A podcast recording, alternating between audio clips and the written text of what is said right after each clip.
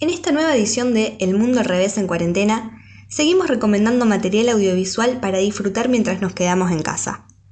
Hoy vamos a sugerir el documental rosarino La arquitectura del crimen, un material dirigido por Federico Actis y estrenado en 2016, que muestra el rol que tuvo en la dictadura militar el edificio que actualmente funciona como sede del gobierno de Santa Fe.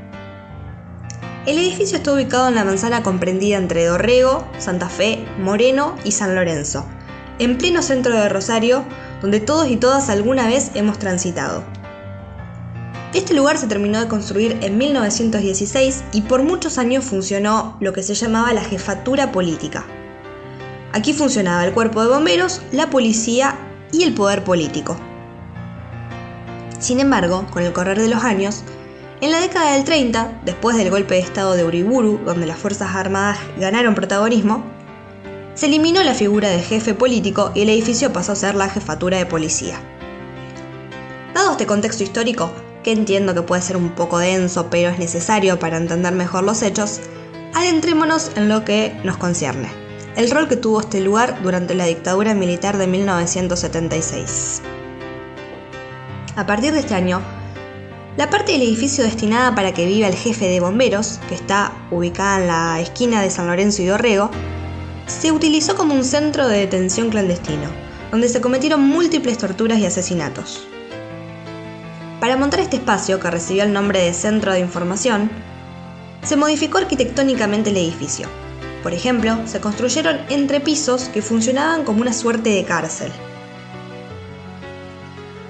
Para explicar esta cuestión, el documental recurre a diversos testimonios como arquitectos, jueces, presos políticos y vecinos del lugar. Vamos a escuchar un pequeño fragmento de la arquitecta Alejandra Busaglo que explica un poco esta cuestión. Este que es un edificio eh, inventariado como patrimonio de la ciudad, tiene una documentación importantísima en torno a los planos originales, ¿no es cierto? No de la reforma que se hace al interior para que funcione el servicio de información. Durante los primeros años de la dictadura militar, la policía de la ciudad estuvo al mando de Agustín Feset, a quien se responsabiliza de la creación de este centro de información. Por supuesto que el documental ahonda un poco más en la figura de Feset y en su relación con Videla y con otros dictadores a nivel nacional. Pero la cuestión no termina acá. Dijimos que el gobierno militar modificó este edificio en el 76 para que el mismo funcione como un centro de detención clandestina. Pero hizo lo mismo cuando este régimen de facto estaba llegando a su fin. El motivo era evitar que el lugar sea reconocido por las víctimas en un futuro. Efectivamente, en el documental se ve como víctimas del terrorismo de Estado que pasaron por este centro de información regresaron a este lugar en el marco de los juicios por delitos de lesa humanidad en las causas FESET y expresaron que recordaban que las salas eran más amplias y que donde supo ver puertas ahora encontraban paredes. Esto demuestra que este centro de detención clandestino también sufrió modificaciones edilicias una vez terminada la dictadura para justamente evitar un reconocimiento inmediato del lugar por parte de las víctimas. En el marco de las causas judiciales FESET, que recién mencionamos, arquitectos reconstruyeron las modificaciones edilicias que se les fueron realizando al lugar antes y después de la dictadura militar. Ana María Ferrari, expresa política, lo define de la siguiente manera.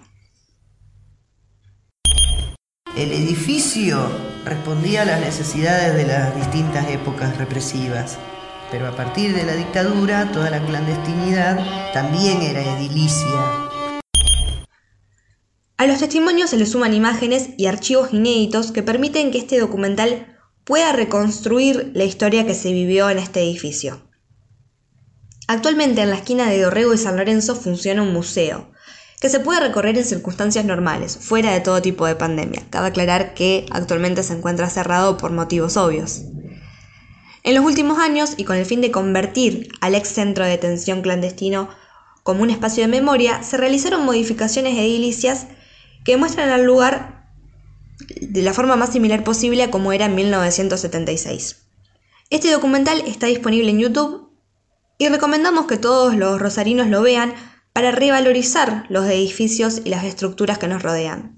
El largometraje dura dos horas en las que están presentes la emoción, la tensión, la indignación, pero, por sobre todas las cosas, la memoria viva. Nos alejamos de la venganza rencorosa, individual y vacía. Junto a la mirada de las madres, vamos hinchando por el sueño de una tierra de esperanza, laburo y justicia para todos.